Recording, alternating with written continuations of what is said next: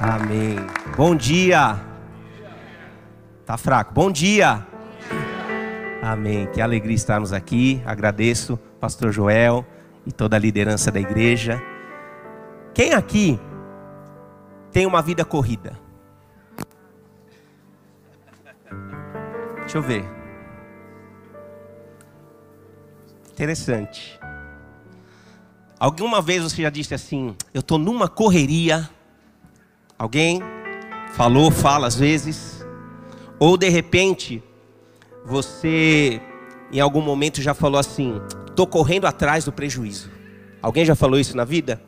Alguma vez estou correndo atrás do prejuízo. O tema de hoje da ministração que o Espírito Santo colocou no meu coração é as corridas. A Bíblia fala bastante sobre corridas. E não corrida num sentido literal de desporto, de, de velocidade, mas de situações ligadas à nossa vida. E eu quero ler com vocês Eclesiastes, capítulo 2, versículo 11.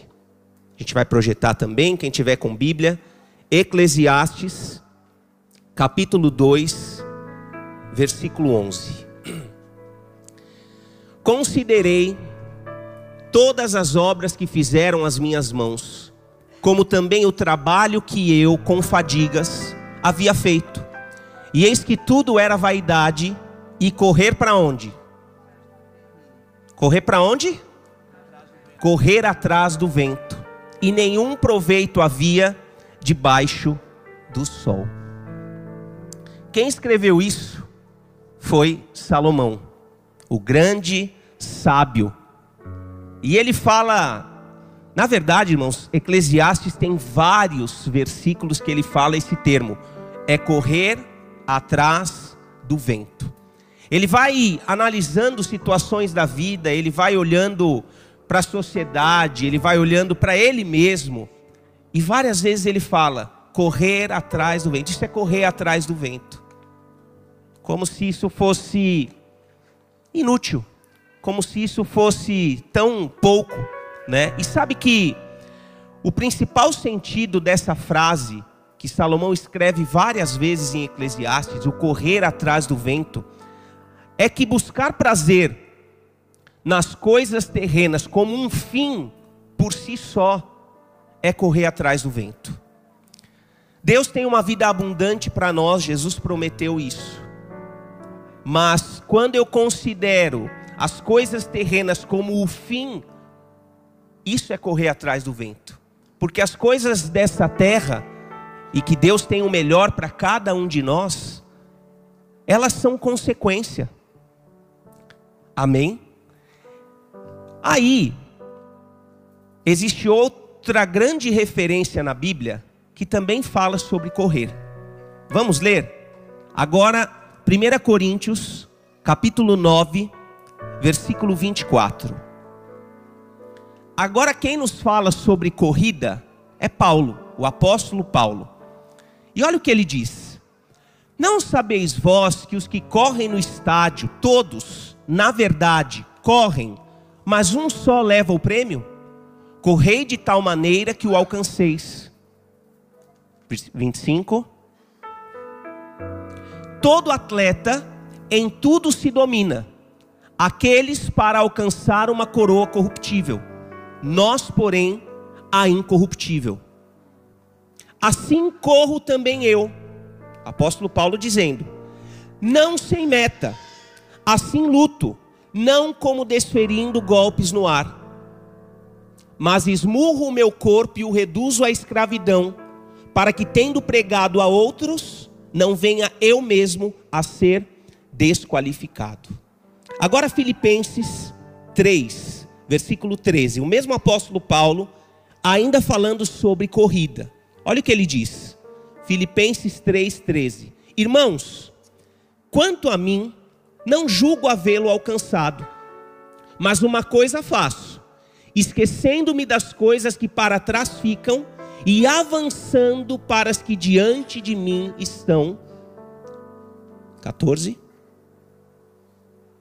prossigo para o alvo, para o prêmio da soberana vocação de Deus em Cristo Jesus.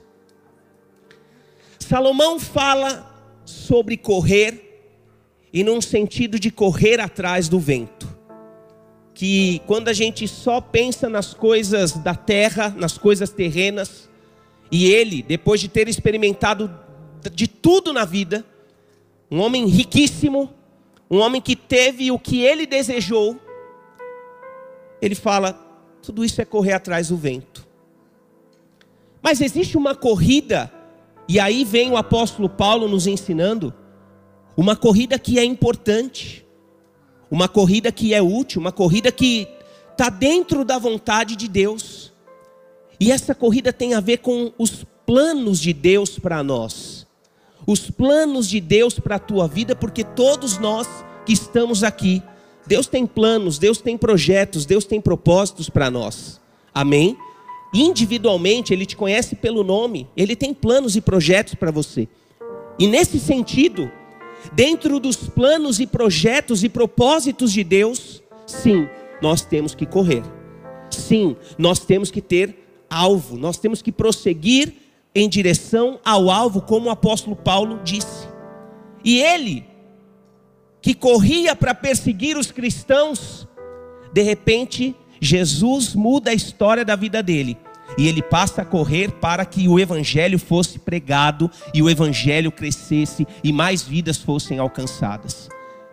E olha o que ele diz, olha esse versículo, 1 Coríntios 15, 19.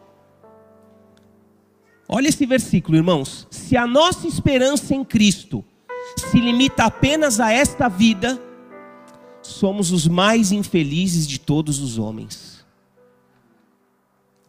Olha a confirmação do que Salomão escreveu lá atrás, olha o que Paulo diz.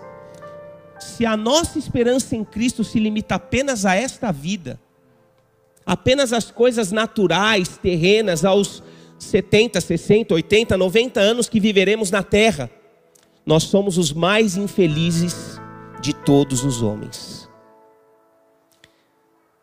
O sentido do, do que Deus tem para nós nessa manhã. Quase todo mundo levantou a mão e falou que tem uma vida corrida. Será que você está correndo atrás do vento? Ou será que eu e você estamos correndo para o alvo, prosseguindo para o alvo que é Cristo, como o apóstolo Paulo escreve e nos ensina? E eu não sei qual é a tua resposta e você vai responder para você mesmo. Mas o que eu sei, em nome de Jesus, é que nós vamos sair daqui hoje alinhados na nossa corrida, para nós corrermos na direção do que Deus tem para nós. Levanta a tua mão para o céu e fala: Eu vou sair daqui hoje alinhado na corrida dos planos e propósitos que Deus tem para minha vida. Amém. A Bíblia nos mostra alguns aprendizados sobre corrida. E alguns personagens que correram. Quero falar primeiro e vou citar alguns personagens rápido sobre José. A corrida de José. Sabe José, o José do Egito? Aquele que foi vendido pelos irmãos como escravo. Sabe que teve um momento que ele precisou correr. E foi um momento crítico. Lá em Gênesis, capítulo 39, versículo 12. Gênesis 39, 12. Eu não vou ler, eu tenho muitos versículos aqui, irmãos, não dá para ler tudo, senão. Mas depois você anota e, e, e lê em casa. Sabe o que a Bíblia fala? Que José, ele correu da mulher do seu patrão, que queria assediá-lo. José começou a se destacar, porque ele era ungido de Deus.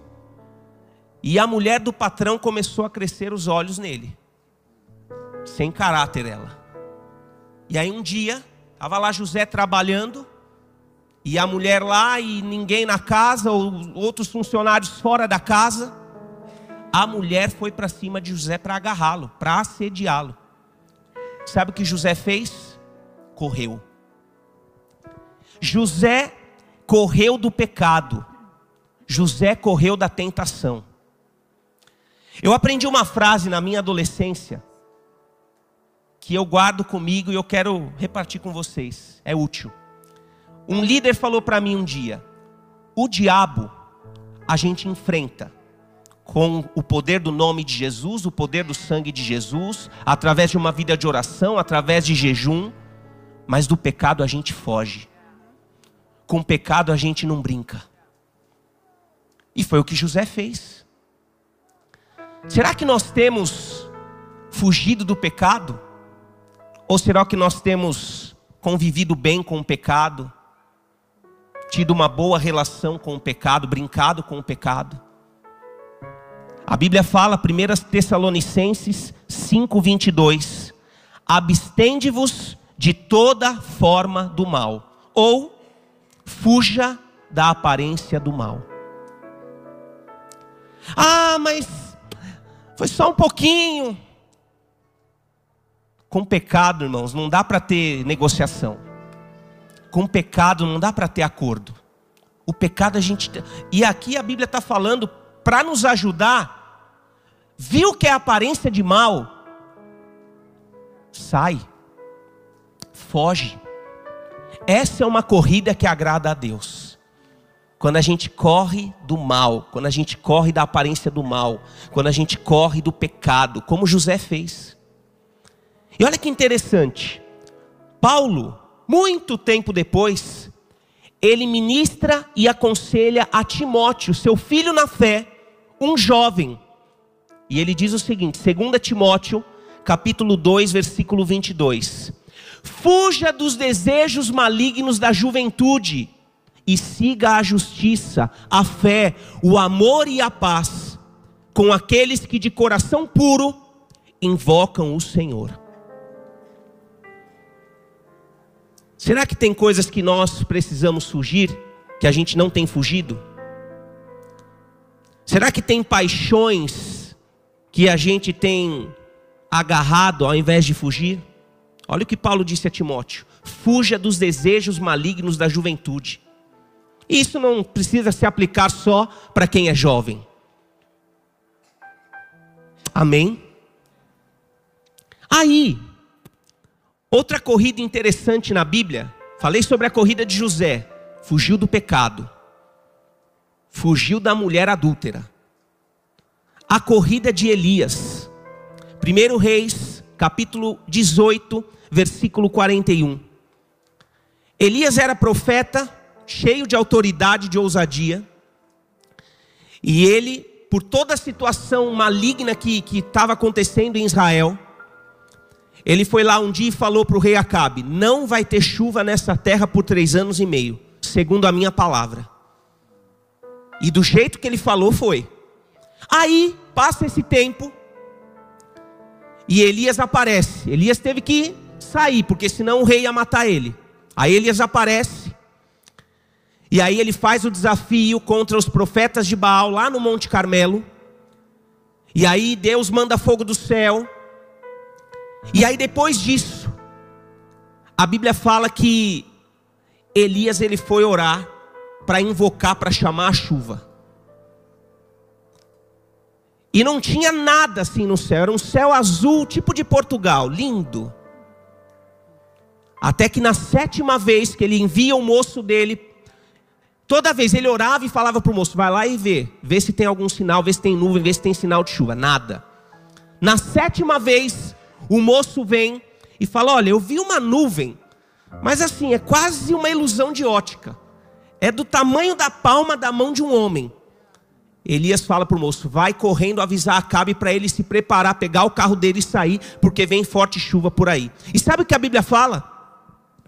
Que a mão do Senhor veio sobre Elias, e Elias correu mais rápido do que o carro do rei com os seus cavalos. Alguém aqui já postou corrida com cavalo? Não, né? Provavelmente a gente ia perder, viu? Mas Elias, a Bíblia fala que impulsionado, a mão do Senhor veio sobre Elias e ele correu e chegou antes do rei Acabe.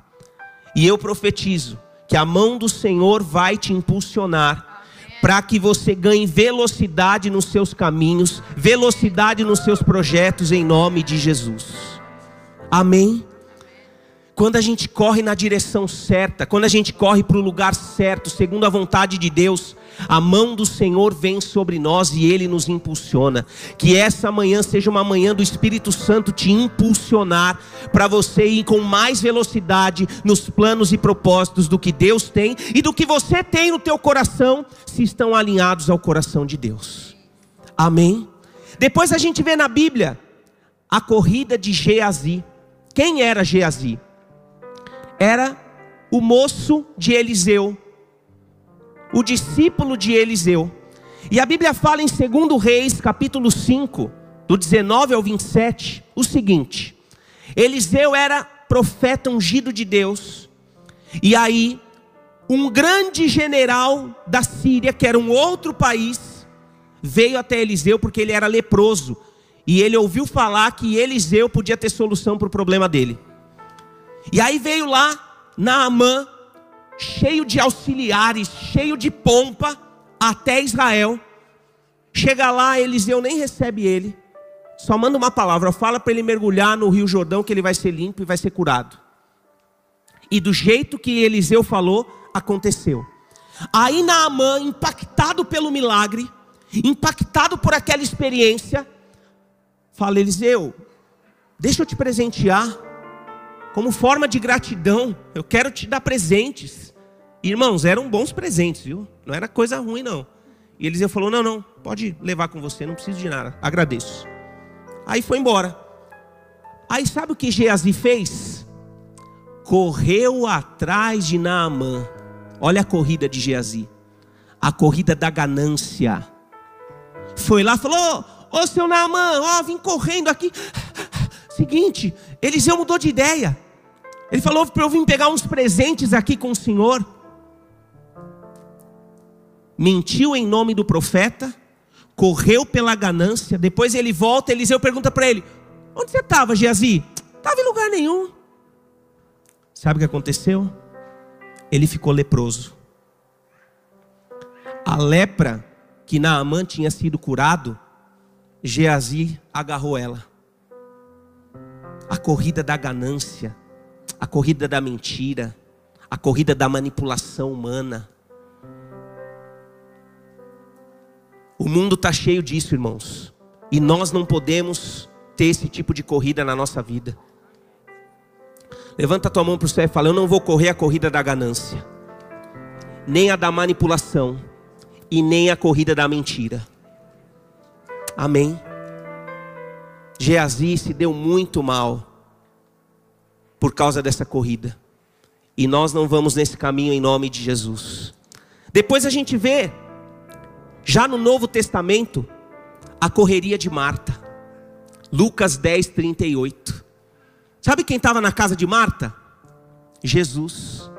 Lá sentado, conversando, ministrando. E sabe o que Marta estava fazendo? Na correria. E arruma aqui, e arruma ali, e põe isso no lugar, e limpa aqui, e limpa ali. E Maria, irmã de Marta, estava lá, aos pés de Jesus, ouvindo, se alimentando, desfrutando da presença de Jesus. Fala assim comigo: desfrutar da presença de Jesus. Foi o que Maria não fez, foi o que Marta não fez, porque ela estava na correria. Irmãos, será que a correria da nossa vida não tem nos impedido de desfrutar da presença de Jesus? Será que a gente tem desfrutado da presença de Jesus só no domingo de manhã, quando a gente está na igreja? A correria de Marta. E ela ainda vai reclamar para Jesus: Ô oh, Jesus, você não faz nada. Eu estou aqui trabalhando na correria, um monte de coisa, e Maria sentadinha aí, só de boa. E Jesus fala para ela: Marta, Marta, ela escolheu a melhor parte. Eu não vou estar aqui o tempo todo. Você está aí correndo, toda ocupada, toda preocupada. Isso não é o principal, Marta. Queridos, que nós possamos hoje alinhar as nossas corridas que a nossa correria do dia a dia não seja um bloqueio para a gente desfrutar do que é mais precioso na vida, que é a presença de Jesus. que nós tenhamos um comportamento como o de Maria e não como o de Marta, de desfrutar da presença de Jesus.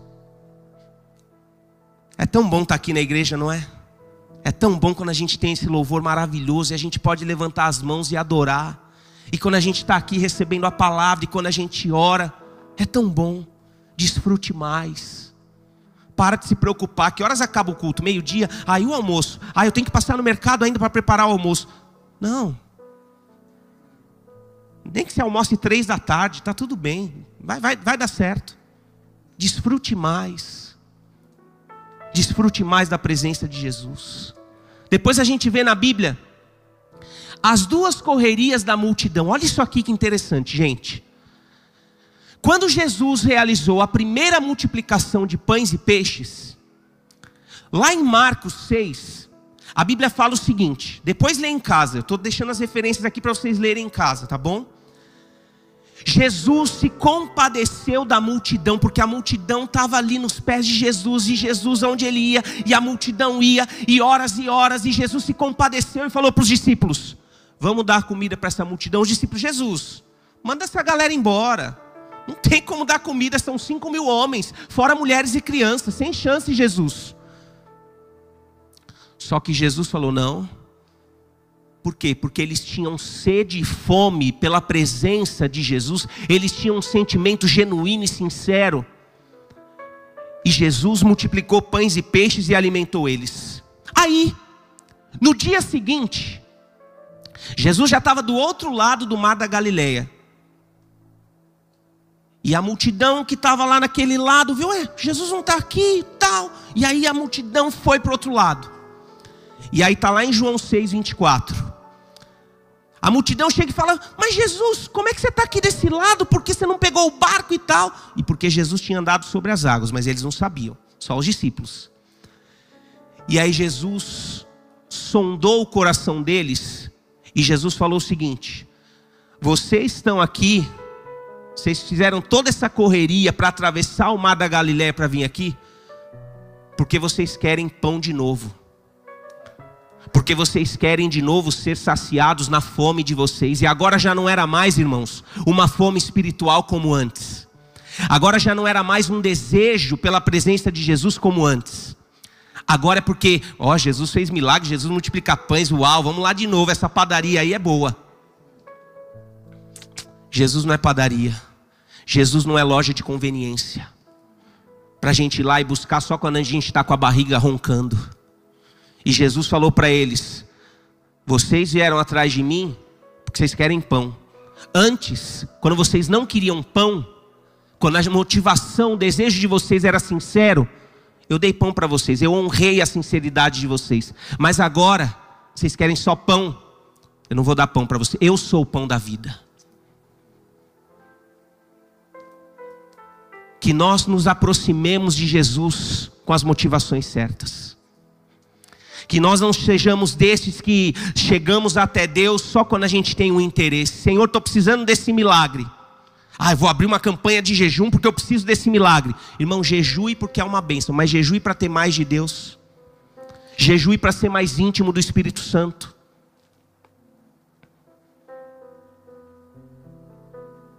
A perda da sinceridade, da pureza, da sede e fome espiritual para motivações carnais é uma coisa muito séria.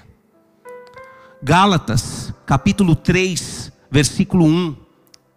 Olha o que Paulo escreve para os Gálatas: Ó Gálatas insensatos, quem vos fascinou a vós outros, ante cujos olhos foi Jesus Cristo exposto como crucificado? Versículo 3. Olha o que Paulo diz: Sois assim insensatos que, tendo começado no espírito, estejais agora vos aperfeiçoando na carne?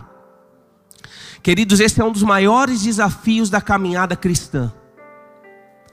Nós permanecermos no espírito e não nos inclinarmos para a carne com o decorrer da caminhada. Porque de repente a gente conhece a Deus, de repente a gente tem experiências com Deus, de repente a gente fica impactado, uau, é muito bom andar com Deus, é muito bom esse negócio. Só que se a gente não tiver atenção e não tomar cuidado, a gente corre o risco, igual dos Gálatas, de ir para a carne, De começar, ao invés de correr atrás de Jesus pela presença dEle, correr atrás de Jesus porque Ele vai dar pão, Ele vai dar um milagrinho para nós. Hoje é dia de nós olharmos para nós mesmos e perceber se nós estamos correndo na direção certa e pela motivação certa. Hoje é dia de nós olharmos para nós mesmos através da palavra e refletirmos. Se nós continuamos no espírito ou se nós não estamos indo para um caminho de carne, porque a gente já se habituou. Eu já sei como é que é o culto. Ah, é chegar lá, aí tem a contagem regressiva, aí depois tem os louvores, aí depois tem isso. Já sei como é que é. Cuidado. Cuidado para não carnalizar o que é espiritual, ainda que faça parte de um cronograma em nome de Jesus. Amém. E agora, fase final da ministração. As corridas benditas. A corrida de Zaqueu, Lucas 19. Zaqueu foi correndo para ver Jesus, porque Jesus estava passando na cidade dele. Zaqueu era baixinho, a Bíblia fala que ele correu, subiu na árvore porque ele queria ver Jesus. E aí a Bíblia fala que Jesus percebeu toda a movimentação bendita de Zaqueu. E Jesus falou: Zaqueu, desce depressa que eu vou lá na tua casa comer. Zaqueu, já que você chegou correndo para me ver, então vai correndo para casa, vai lá porque nós vamos lá. A corrida de Zaqueu é a corrida da salvação. Zaqueu recebeu salvação porque ele correu na direção certa, com a motivação certa. E hoje nós vamos sair daqui com salvação em nome de Jesus. Eu quero correr igual Zaqueu para encontrar Jesus, para ver Jesus, para ter uma experiência com Jesus. E foi tão incrível, queridos, porque quando Jesus está lá sentado na mesa, Zaqueu e outras pessoas, Zaqueu de repente se levanta, sem Jesus pedir nada. Zaqueu fala: Hoje eu resolvo da metade do que eu tenho para os pobres e aqueles que eu prejudiquei eu vou restituir também. Deixa eu correr logo e aproveitar que Jesus está aqui e desfrutar desse milagre, desse ambiente, dessa glória, dessa presença. Depois a Bíblia fala sobre a corrida de Maria Madalena, Pedro e João. João capítulo 20. Sabe o que a Bíblia fala? Maria Madalena foi a primeira a visitar o sepulcro. Era ainda madrugada e ela foi lá e viu que a pedra tinha sido revolvida. Sabe o que ela fez? Saiu correndo para avisar os discípulos: Ó, oh, a pedra não está no lugar. E aí sabe o que os discípulos fizeram? Pedro e João saíram correndo para ver o sepulcro vazio. Irmão, já pensou que experiência? Já pensou que corrida maravilhosa? correr para ver que o que ele falou se cumpriu. Ele prometeu que ele ia ressuscitar e ele ressuscitou. Depois, a gente vê a corrida dos discípulos que voltam do caminho de Emaús. Lucas capítulo 24. Essa passagem é interessante. Dois discípulos cabisbaixos de luto vão andando, uma boa caminhada e tal. Poxa, Jesus morreu. Nossa, e agora? O que, que a gente faz e tal? Sabe quem aparece na caminhada com eles? O próprio Jesus. Mas eles não reconhecem. E Jesus aparece e eles começam ali a conversar e caminhando e conversando. E eles não percebem que é Jesus. Até que eles chegam na aldeia, insistem para Jesus, um desconhecido, comer ali com eles. E aí Jesus, tá bom, eu vou. Aí Jesus, na hora de comer, Jesus ele parte o pão. E os caras, ah, é Jesus. Aí sabe o que eles fazem? Voltam correndo para Jerusalém para avisar os outros discípulos que Jesus estava vivo, que Jesus tinha mesmo ressuscitado, que eles estiveram pessoalmente com Jesus. Sabe o que é interessante? Tanto a corrida de Maria Madalena, Pedro e João, e depois a corrida dos discípulos que voltam de Emaús, Logo depois, Jesus aparece para eles. E eu quero te falar uma coisa: toda vez que você correr para anunciar que Jesus está vivo, a sua corrida jamais será em vão. Toda vez que você se apressar para anunciar que Jesus vive, nunca isso vai ser vão. Toda vez que você correr para anunciar a palavra do Senhor, nunca isso será correr atrás do vento. Toda vez que você correr para cumprir o que está aqui na palavra, sempre Deus vai te honrar. Amém? E para terminar, a corrida do pai. A parábola do filho pródigo. Já ouviu falar dessa parábola? Olha que interessante. Versículo 20. Depois você lê a parábola toda, mas olha o 20 o que diz. Olha o detalhe. E levantando-se, foi para seu pai. Esse é o filho pródigo. Tinha sofrido um bocado na vida, porque saiu da casa do pai. Aí um dia ele põe a mão na consciência e fala: O que, que eu estou fazendo da minha vida? Até funcionário na casa do meu pai está melhor que eu, que estou aqui sofrendo. Deixa eu voltar para a casa do pai, pedir para eu ser funcionário já vai estar tá ótimo. Se eu for funcionário na casa do meu pai, já vai estar tá melhor do que eu estou passando aqui. Levantando-se foi para seu pai. Vinha ele ainda longe, quando seu pai o avistou e compadecido dele, correndo, o abraçou e beijou. Aleluia. O pai sempre está pronto para nos receber. O Pai sempre vai correr na nossa direção quando o nosso coração for sincero, quebrantado, arrependido e verdadeiro. Para nos perdoar, para nos restaurar, para nos restituir, para nos receber de volta. E aquele filho pródigo, que representa eu, que representa você, ele recebeu o Pai correndo na direção dele. E eu quero te dizer: o Pai trouxe você, me trouxe, trouxe nós aqui hoje, para que nós possamos alinhar as nossas corridas. O Pai nos trouxe aqui hoje, para que nós possamos correr na direção dEle. Chega de correr atrás do vento, irmão. Vim aqui com todo o temor na presença de Deus para te falar: chega de correr atrás do vento. É hora de você correr na direção da vontade de Deus, porque Ele já tem o melhor preparado para você. Que hoje seja o dia para você dar um novo start nas suas corridas.